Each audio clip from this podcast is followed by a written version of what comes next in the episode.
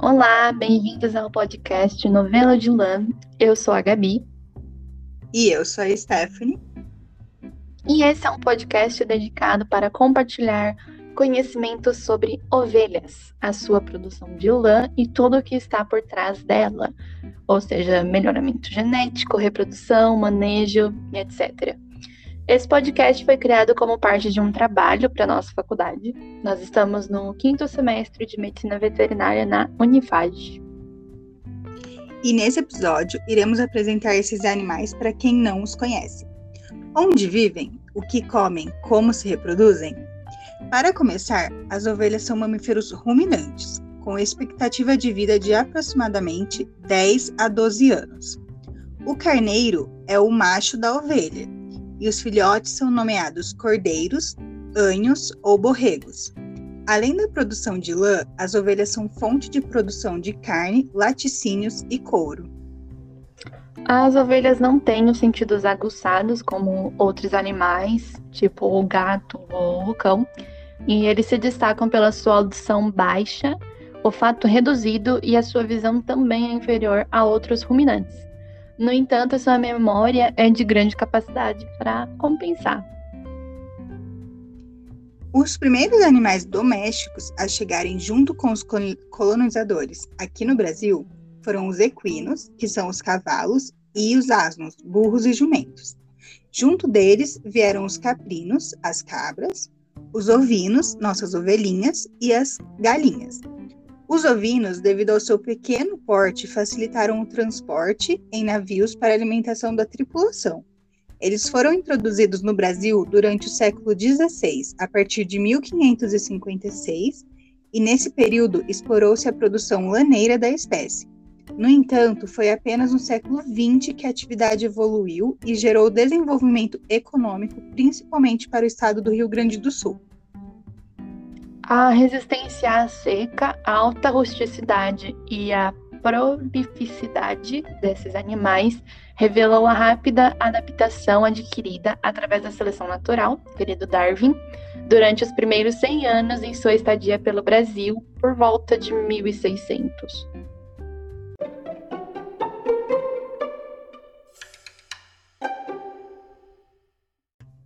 Pesquisas indicam que a domesticação desses animais ocorreu há cerca de 11 mil anos no sudoeste asiático, a partir dos ovinos selvagens que habitavam aquela região. Então, assim, faz muito tempo que esses animais são domesticados. No início, eles eram domesticados pela sua carne, sangue, leite e pele. Então, a lã ela não tinha qualquer valor para esses povos porque os ovinos selvagens, a lã estava muito misturada com fibras grosseiras, então não era interessante utilizar essa fibra para produzir alguma coisa. Então a domesticação deles para o proveito de lã especificamente veio posteriormente. Com o aparecimento das fibras sintéticas, a partir dos anos 40, no século 20, a importância da lã diminuiu consideravelmente, mantendo-se ainda assim ainda hoje essa tendência. E estima-se que em 2025, ou seja, está bem próximo, a produção das fibras seja de 119 milhões de toneladas, enquanto as fibras de algodão e lã perderão importância. Um ponto positivo para as ovelhinhas agora. a ovinocultura é uma atividade difundida em todo o nosso território nacional. No Brasil, cerca de 60% dos rebanhos estão localizados na região Nordeste. A região Sul, até o início da década de 80, ela se destacava com o maior rebanho de ovinos. Mas com a crise da lã, os produtores modificaram a aptidão dos rebanhos especializados de lã para corte, que é a produção de carne. Isso. Agora, o que é a lã, exatamente? A lã é formada por um composto proteico, conhecido como queratina, que é a mesma queratina do nosso cabelo e dos outros pelos do corpo, caso você não tenha cabelo. E a molécula. Tem pessoas calvas no mundo. Verdade. A molécula de queratina, ela possui grande rigidez e estabilidade térmica, o que faz com, a, com que a lã seja tanto isolante do fio como do calor, graças à sua capacidade higroscópica, que faz com que as mudanças no conteúdo de água da fibra de lã liberem ou absorvam calor. Então, quando você está suando e o dia está quente, a fibra de lã absorve a umidade no seu corpo e libera o calor para fora e quando o ambiente está frio e mais úmido, geralmente, ela absorve o calor, ou calor não, ela absorve a umidade do ambiente e absorve o calor para o seu corpo.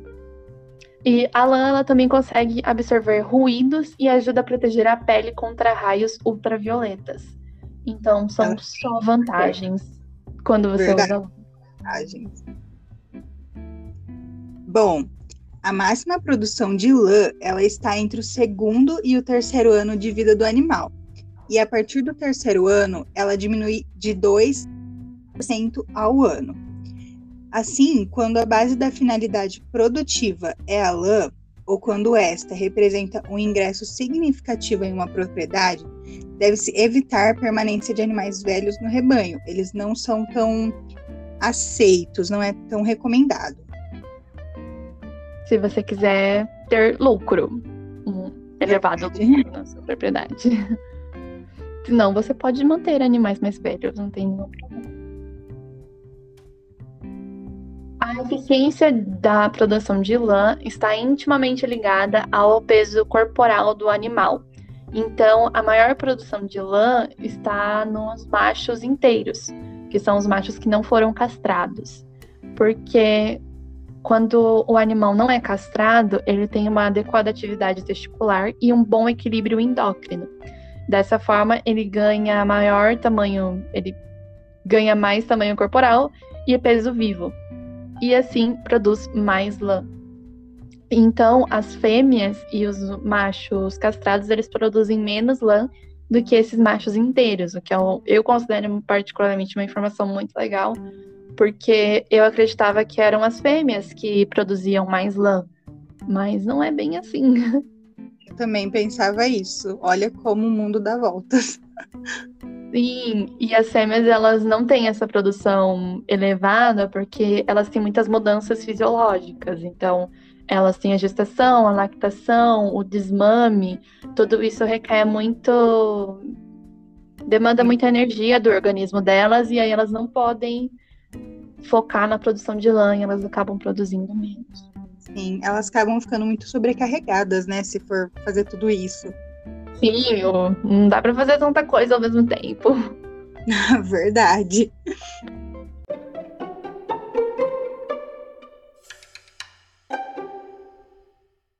A espécie ovina, ela possui diversas aptidões, como a gente já disse lá na introdução. É, suas raças também tem essas divisões e cada uma pode servir para lã, carne, pele, leite e também para produção mista. Em 1942, foi fundada a Associação Rio Grandense de Criadores de Ovinos, posteriormente denominada Associação Brasileira de Criadores de Ovinos, a ARCO, que no final da década de 80 realizava as primeiras avaliações objetivas para a seleção de ovinos, visando a melhoria da produtividade e da qualidade da lã. Esse nome arco é muito chique, gente. Eu é uma associação, também. assim, tipo, arco é algo muito. Eu achei super chique. Eu achei bem bonito de se falar. Sim. Seguindo em frente, a maior parte das associa associações estaduais e dos produtores de ovinos tem a ARCO como única responsável pelas avaliações genéticas dos animais e quase não participa de programas de melhoramento genético junto às universidades e outros órgãos de pesquisa. É, muitos criadores nem sabem que o, melhor, o melhoramento genético animal o que é o melhoramento genético animal e talvez este fato justifique a falta de interesse em participar desses programas. O que é muito triste, porque o melhoramento genético ele é muito benéfico para os criadores. Então, se eles também investissem nisso, a gente poderia aumentar a criação no Brasil. a lucratividade em seguida, né? Também, e aí aumenta o PIB do Brasil, porque o PIB do Brasil é majoritariamente agropecuário. Então é. Então seria bem interessante essa introdução das ovelhas, né? Sim, e o de trabalhar com esse melhoramento genético, né? Sim, bem importante. Bom, o primeiro Programa Nacional de Melhoramento de Ovinos, melhoramento genético de ovinos, foi o Programa de Melhoramento Genético dos Ovinos, o PROMOVE, que teve alcance regional ao avaliar apenas em propriedades do Rio Grande do Sul mais de 30 mil reprodutores para a produção de lã e carne entre os anos de 1977 e 1995. Bom, continua sendo um pouco baixo, né, perto de outras criações. Mas lá se concentrava o maior contingente ovino do Brasil, formado pelas raças laneiras Merino Australiano, Ideal ou Polywurf e Corriedale ou Corriedale, para quem é mais brasileiro assim, né? Uhum. É, é de produção mista, que é lã e carne. É que a gente aqui é bilíngue, então a gente fala o nome na pronúncia 100% correta. É, porque a gente tem que trazer a informação correta para vocês, né, também. É, lógico, né? Então, vamos falar um pouquinho das raças, porque todo mundo fala de raça de cachorro e a raça das ovelhas também é muito interessante. Então, a primeira raça é a raça merino australiano. Ela contém 70% de potencial para a produção de lã e 30% para carne, mas não é o nosso foco.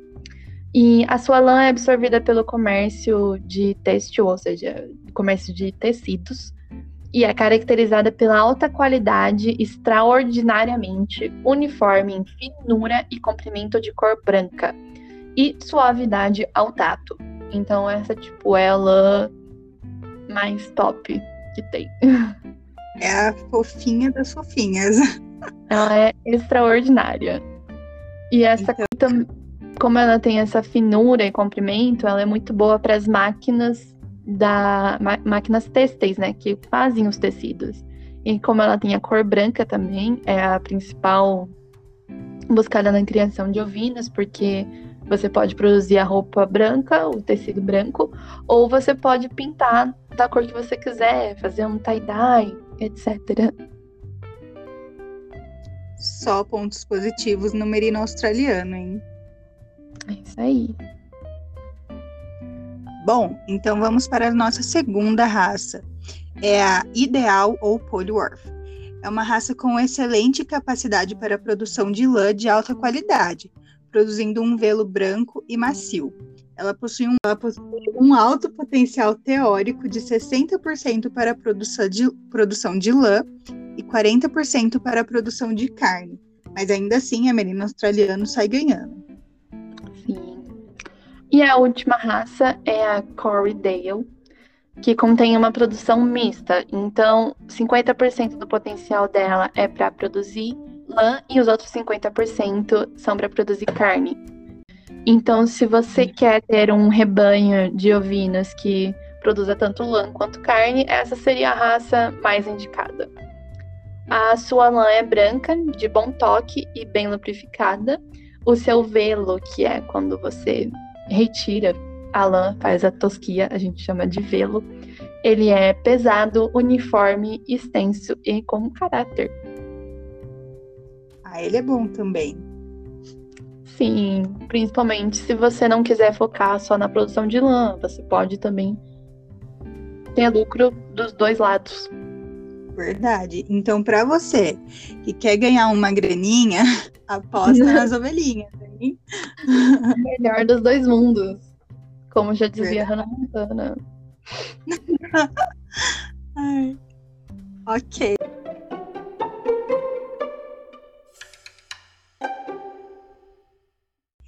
Então, para entender a produção de lã dessas raças, também é necessário entender como esses animais se reproduzem, como a gente prometeu que iria falar lá no começo.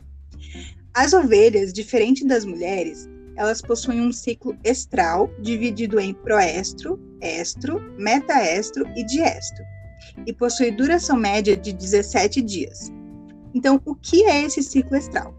Ele é um conjunto de eventos que se repetem sucessivamente, caracterizando o funcionamento dos órgãos reprodutivos femininos, que se estabelece a partir da puberdade, a qual determina o início da atividade sexual tanto no macho quanto na fêmea.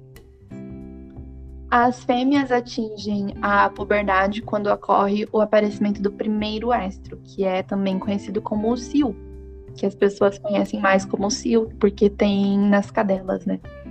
Mas diferente das cadelas, as ovelhas elas não têm aquele sangramento. Então elas têm outras formas de manifestar que elas estão no cio. E elas têm essa puberdade em torno de 7 a 10 meses de idade, com 40 a 45 quilos do peso adulto.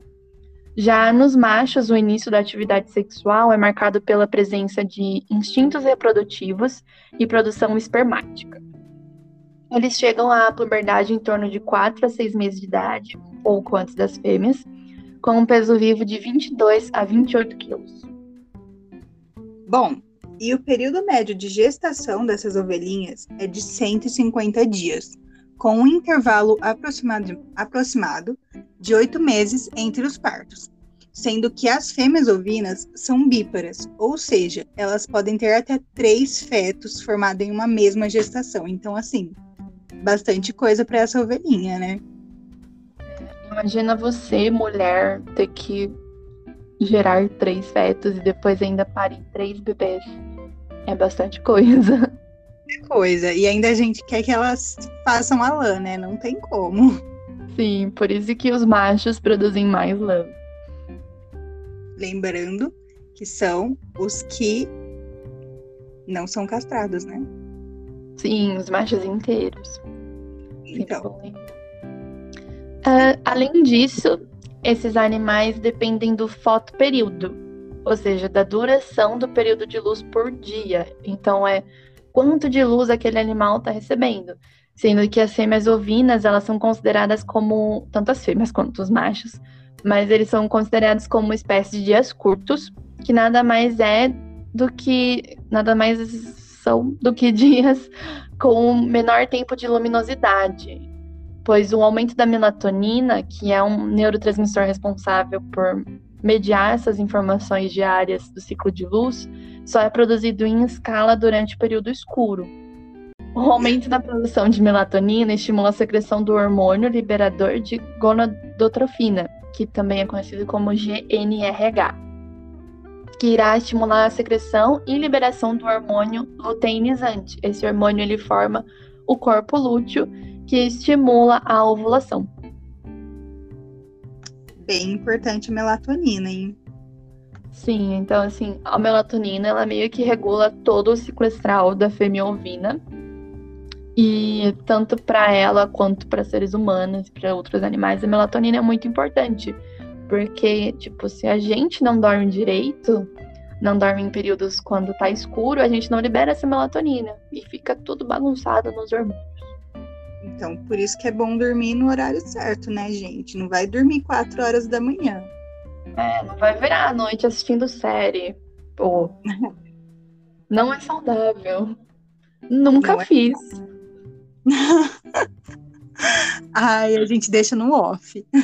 É, faço o que eu digo, não faço o que eu faço.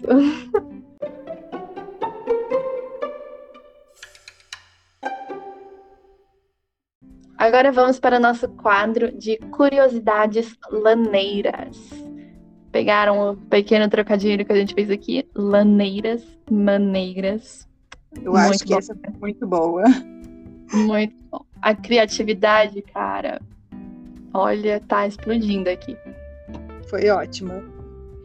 Então, a nossa primeira curiosidade de hoje é sobre Alan, a nossa queridinha, que além de características têxteis, como a gente já mencionou, ela também possui finalidades medicinais, como a utilização de lipídios internos da lã em produtos para tratamento e cuidado da pele. Então, assim, esses lipídios, eles nos produtos, eles reforçam o efeito protetor e melhoram a hidratação da pele sadia, acelerando a reparação da função protetora da pele lesionada. Nossa, então, assim, é incrível, hein? Sim, a lã é incrível e as ovelhas são incríveis. Além de você poder ter carne, leite, pele, lã, você ainda tem um remédio. Então, hidrata a sua pele. Imagina, gente. É só pontos positivos. Sim, a lã é incrível. Bom, e lembrando que a gente tá terminando, hein, galera? Então, assim, ó, fiquem ligados depois para os próximos episódios. Sim, e vamos. Tanta coisa legal para vocês. Exatamente. Bom, e vamos para a nossa outra característica muito importante, que é o fato da lã ser um elemento não inflamável. Ou seja, o contato com o fogo forma um botão carbonoso. Essa resistência ao fogo é um dos maiores atributos para sua utilização na prática. Um exemplo disso é a sua utilização para forrar os assentos de, avi de aviões. Olha isso, que incrível! E o último fato laneiro é que as pri primeiras fibras parecidas com lã foram encontradas na Turquia e terão surgido num período talvez anterior a 6 mil anos antes de Cristo, ou seja, muito tempo atrás. São bem a Lã estava aqui muito antes da gente, já oferecendo várias vantagens para a humanidade. Exatamente. Então vamos continuar com a nossa lãzinha aí, né? Vamos dar um apoio para ela. Sim, e além de tudo, a gente mencionou as fibras sintéticas e tem pesquisas que indicam que as fibras sintéticas elas são muito prejudiciais para o meio ambiente. E aí você pode optar pelo algodão ou pela lã e ajudar pequenos agricultores, etc, e proteger o meio ambiente. Então assim, Sim. só vantagens com a lã, galera. E se eu tivesse dinheiro para comprar roupinha de lã, eu super compraria. Eu também. Bom, galera, então esse foi o episódio de hoje. Se você chegou até aqui, é porque você gostou das nossas ovelhinhas e eu sei que vocês vão continuar com a gente, hein? Então fiquem ligados no nosso perfil do Instagram e ele vai estar tá na descrição do Spotify para quem quer saber, mas para quem já quer aqui agora é arroba novelo de ponto lá, porque não tem como pôr o acento, né? Então não temos o lã, mas é ponto lá, hein? Ponto lá, importante. É, lá no nosso Instagram, vocês podem fazer perguntas sobre os episódios que já foram, ou vocês podem perguntar dúvidas que vocês sempre tiveram sobre as ovelhas, ou sobre a lã, etc. Sim, e além disso, a gente vai fazer quiz lá nos stories e vocês vão poder interagir com a gente, vocês vão poder interagir com as outras alunas envolvidas nesse projeto, que elas também são muito importantes, hein? E fiquem e vão ficar sabendo dos próximos episódios que estão por vir. Vão ser muito bons, muito bons. Vocês não têm nada a perder se tiver atentos, hein? Sim, tem muita coisa legal por vir, então vocês fiquem ligados nas nossas redes sociais. e é isso. Muito obrigada, gente. Esse foi o novelo de lã. E é isso. É.